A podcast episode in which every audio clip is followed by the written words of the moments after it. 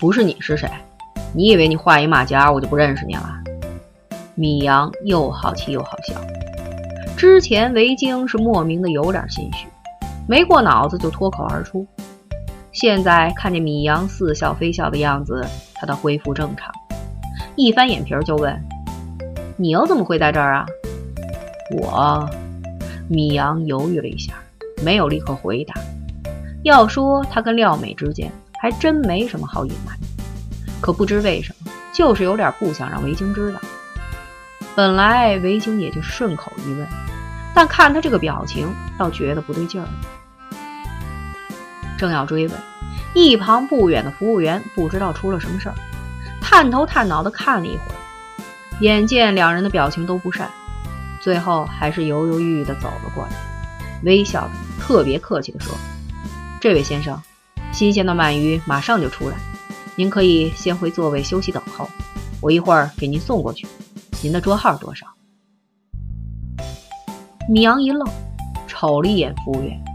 再顺着他的眼光瞧过来，才发现自己还揪着维京的胳膊不放，而维京手上的盘子里堆满了鳗鱼。猛地一看，好像俩人在为了鳗鱼吵架一样。米阳讪讪地放开了手。哦，不用了，谢谢。他边说边瞪了一眼窃笑中的维京。服务员很有礼貌地离开了。但走了没多远，还是忍不住回头再瞧了他一眼。维京忍不住哈哈笑了起来。这小伙子八成以为你要为了鳗鱼打我一顿呢，笑死我了。米阳刚想开口，就看原本笑得正开心的维京表情一变，然后就听见身后廖美清脆的声音响起来：“维京，你怎么在这儿？”维京看着表情带了些惊喜的廖美，一时间竟说不出话来，就是觉得怎么这么寸，怎么这么别扭，又同时碰到他和米阳，又不容他多想，廖美走到了米阳身旁，带了点疑惑的笑问维京：“你不是去和精英吃饭了吗？不会吧，就在这儿？”廖美看起来挺吃惊的，往四周张望了一下，然后又问：“你们坐哪儿了？也让我们看看亚军给你说的那个相亲对象吗？”你们相亲？维京和米阳同时开口，然后你瞪着我，我瞪着你，你居然背着我来相亲？米阳眼睛眯得快成了一条缝。小排长还没解决，怎么又冒出来个精英？什么呀？就你们我们了，德行！心里酸的都能拧出水来的围巾，嘴角恨不得撇到后脑勺。一旁的廖美垂睫一笑，然后半开玩笑似的提议：“要不要咱们一起做？我们也帮你把把关什么的。”啊？维京迅速想到了精英闪闪发光的头顶、肥厚的下巴，还有那大质量存在的肚子。不用了，谢。维京还没谢完，米阳就插了一句：“好，正好让我见识一下精英都什么样。”好个屁呀！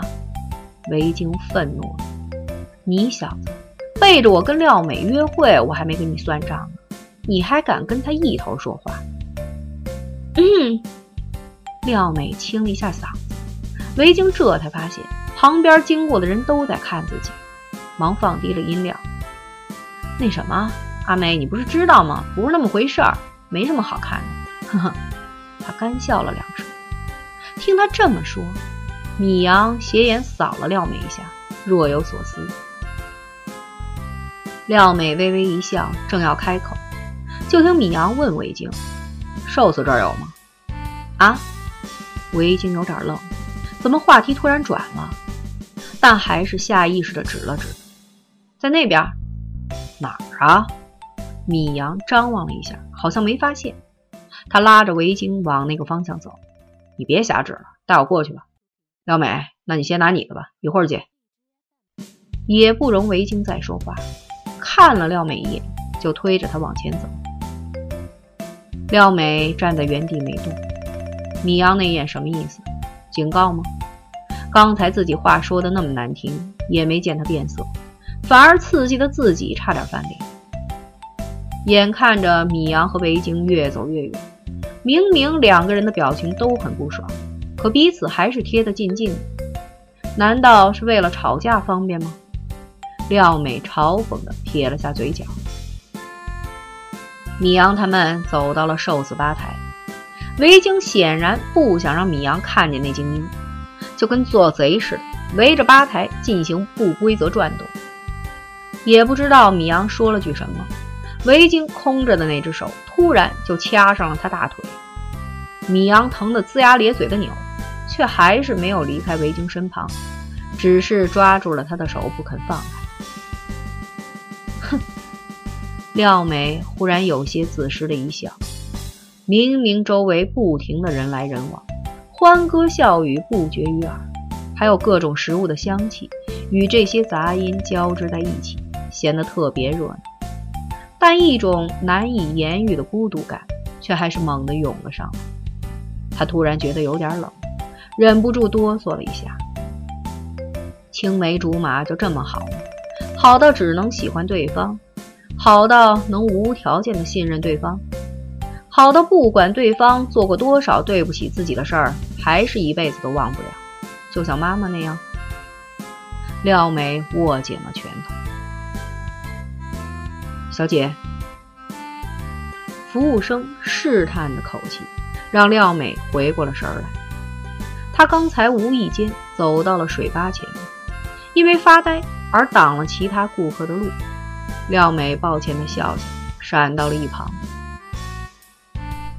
虽然手指冰凉，廖美还是打了满满一杯冰水，然后回到座位上，环顾四周，那个精英男还在那儿大吃大喝，而米阳和维京好像突然消失了一样。他慢慢的喝了一口冰水，体会着那冰凉的感觉，从食管一直滑到胃，空空如也的胃部顿时收缩了一下。冷就冷吧，冷到麻木了就没感觉了。自己不是早就已经习惯了？哼，难怪你不想让我看见，这就是你那精英啊！你确定不是精英他二叔来带相亲来了？你还特意化了妆，哈哈。米阳一边往嘴里塞寿司，一边笑，一个饭粒子顿时喷了出来。维京白了他一眼，恶心死了！吃东西就别说话。说完，他用手指捏了一块鳗鱼，放进嘴里大嚼。米阳手快的从他盘子里偷了一块扔嘴里。本来不爱吃这玩意。儿，但是看见一向护食的维京气得干瞪眼的样子，他就觉得特别香。旁边经过的服务员都会纳闷地看一眼他，心说这俩客人真奇怪，好好的座位不去，非端着盘子站在通往洗手间的过道里吃东西，好的还没蹲下。刚才俩人已经进行了简短的交流汇报，谁都不想回去看对面那个，干脆在这儿就吃了起来。米阳这会儿心情大好，维京已经说了，他是帮忙亚军来相亲的。而亚军之所以不能来，是因为维京准备把小排长介绍给他。还有比这更好的事儿吗？两个假想敌忽然就负负得正了，嘿嘿。你很开心是吧？有大美女请客吃饭，多爽啊！维京没好气儿地说，特意把大字拉得很长。米阳咀嚼的动作停顿了一下，伸脖子把东西咽了下去，才苦笑着说。你明知道，我宁可跟丑八怪一起吃，也不愿意被什么大美女请。维京舔了一下嘴角的鳗鱼酱汁，没说话。刚才米阳也没细讲，只说跟廖美一起吃饭，绝对是因为私事里的公事。切，还玩起文字游戏来了。维京嘴上不满，却没再追问。从小米阳就爱捉弄自己，但他从来不说谎。现在也不是说这个的好时候。咦，他刚才说？维京突然给了米阳一肘子，怒道：“你说谁丑八怪呢？”米阳扑哧喷了出来，你这反射弧也忒长了吧？哈哈！不等维京反驳，米阳做了个暂停的手势，又看了下手表，时间差不多了。你既然是帮人来相亲的，帮人帮到底，正好再多吃点，别便宜了那胖子。我去跟廖美再周旋一下，一会儿等我消息，咱就撤退。周旋，维京觉得这个词听着还比较顺耳，就笑呵呵地跟了出去。又转圈，拿了一堆爱吃的东西，维京就往自己的座位走。他眼角不自觉地瞄着米阳的动向，看他坐下了，然后发现他们的座位离自己还挺近的。廖美好像感觉到了什么，眼风扫了过来，跟维京的撞个正着。维京下意识地冲他笑笑，廖美一举杯，在心里吐了吐舌头。魏京转身往自己的座位上走，这么半天没回去，精英也许该不高兴了，找个什么借口呢？还没想好什么借口呢，就看见精英正在跟服务员争执些什么，四周的客人都在看着他，或窃窃私语，或品头论足。维京觉得很尴尬，他这么大嗓门干嘛呀？太跌份了吧？犹豫着要不要走过去，没想到精英的眼神很好，一眼就瞄上维京，大喊：“徐小姐，在这儿，在这儿！”半个金钱豹的人都看向了维京，维京面红耳赤地蹭了过去。精英看起来气愤得不得了，现在维京回来了，他可算找到了盟友，赶紧口沫横飞的把之前发生的事情说了一遍。然后气哼哼地问维京：“你说有他们这么不讲理的吗？”啊！维京无语半晌，心说：“有您这么不讲理的吗？”负责收款的小姐心想：跟这种男人在一起的女人，估计也好不到哪儿去。但是出于工作态度，还是很客气地说：“先生、小姐，我们的餐券只能在规定时间使用，请您谅解。”不等他再说，精英又叫了起来：“我也没有说不给钱呀，餐券是一百九十八的吧？那我再补四十块钱就得了呗。你们做生意还那么死脑筋。”收款小姐被精英的胡搅蛮缠气个半死，口气也有点硬了。这位先生，餐券上特别注明了在中午和第二次晚餐时间使用，您没看到吗？而且您可以在下次正确时段继续使用。不会让您蒙受很大的损失的。精英却根本不听，依旧不依不饶。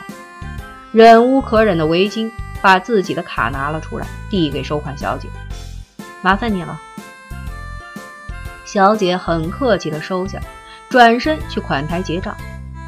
维京怕精英下不来台，说了句：“算了，不用为这种事情生气，我付好了。”精英看起来一点都不生气了。很大度的一挥手，不跟他们计较了。那今天谢谢你了，改天我再请你。维京这回真是彻底笑不出来了，还改天？下辈子我都不想再看见你了。相亲的饭钱你都想省？天底下竟有这么极品的男人，刚才还好意思跟自己说是吃惯大餐、见惯世面。维京懒得再说话，干脆埋头吃东西。这回。更得狠吃了，自己买单呀！我靠，徐亚军，你给我等着！精英再说什么，魏京都当他是放屁。等精英把自己的吃的差不多了，又暗示维京去帮他拿东西。维京装聋作哑，只当没听到，然后突然发现一把叉子伸进了自己的盘子，插走一块乳猪。看着嘴巴油光发亮，还故作亲密对他笑着的精英，又伸手过来插了一块什么。维京赶紧放下了叉子，以免愤怒之下把叉子插在精英的猪蹄儿上。现在他一点食欲也没有了。短信，短信，短信！包里的手机拼命叫着。围巾掏出来一看，米阳的，我在大门口等你。他立刻回头去看，这才发现米阳和廖美都不见了。有事儿吗？精英问。嗯，家里有事儿叫我回去。那您围巾假笑着说。精英一皱眉头，有点不高兴。这么早啊？我这还没吃饱呢。那您慢慢吃，我先走了。维京低头翻了个白眼，就收拾自己的包。那也行，咱们再联系。对了，你有 Q 吧？给我一个，咱们好保持联系。精英笑眯眯地说。维京心说：给你个 Q，给你个屁吧！啊，我忘记号码了，不常用，以后再说吧。说完，维京站起身来。精英赶紧又问：没关系，你昵称是什么？这也可以找到你。我们银行就我和行长，还有几个主任有资格上外网。白天咱们也可以聊。他说的挺自豪。看着吃的红光满面的精英，今天一顿饭吃了小五百，自己还没吃痛快。韦大小姐也肉痛的很。看着俩眼充满期待的精英，韦晶没好气儿的说了句：“我的昵称叫冤大头。”啊！精英一愣，然后就笑着站了起来，真有个性。你们这些外企的女人想法就是特殊。韦京什么也不想说了，看他也站起身来，都最后了，就伸出手想礼貌的握手告别。服务员，乳猪放在哪儿啊？精英看都不看他的手，直接问服务员。得到答案后，他回头跟维京说了句：“那下次见啊，拜拜。”说完，乐滋滋的朝着乳猪就去了。服务员同情的看了一眼维京僵在半空中的手，然后说：“请您带好随身物品，欢迎下次光临。”维京已经没力气生气了，在迎宾小姐们欢迎下次光临的恭送声中进了电梯。在电梯里，维京狂打亚军电话，却一直听着那机械的女声重复着。您拨打的电话暂时无法接通，请稍后再拨。恨恨地出了电梯，一抬头就看见米阳在门口外站着，抬头望天，也不知道在想什么。维京眼珠子一转，悄悄朝他跑了过去，出了转门，垫着脚来到他身后，突然一声吼，啊的一声尖叫顿起。我说。你近视是不是又加重了？这一台阶看不见啊！米阳哭笑不得的蹲着帮维京揉脚，维京疼得直咧嘴，还不忘抱怨：“你成心的吗？你干嘛站台阶中间啊？”米阳斜了他一眼：“我又不知道您什么时候想掐我脖子。”说到这儿，他忍不住乐了。该！维京气得拿包打他。维京，你怎么了？米阳和维京同时抬头，廖美正靠在摇下来的车窗上看着他们。那辆红色的马六噗噗的冒着白气。米阳没说话，维京只能开口：“没事儿，崴了一下。”廖美一笑，一摆头：“上来吧，我送你们。”米阳淡淡说了句：“不用了，回家方向不一致。”廖美微笑着说。现在打不到车的，就算我们不是朋友，也……他顿了一下，也不是敌人吧？米阳一神，你想太多了。一个女孩开车回家，还是别太晚的好。维京已经借力站了起来，脚腕还是抽抽的疼，但是他知道，无论如何，米阳是不会坐廖美的车。他嘿嘿一笑：“阿妹，你走吧，我没问题。”廖美也不强求，点点头，说了句“拜拜”。维京和米阳异口同声说了句“路上小心”。廖美心里一震，没再说话。车子慢慢划开了，在排队等转向的时候，廖梅忍不住看了一眼后视镜，她不禁愣住了。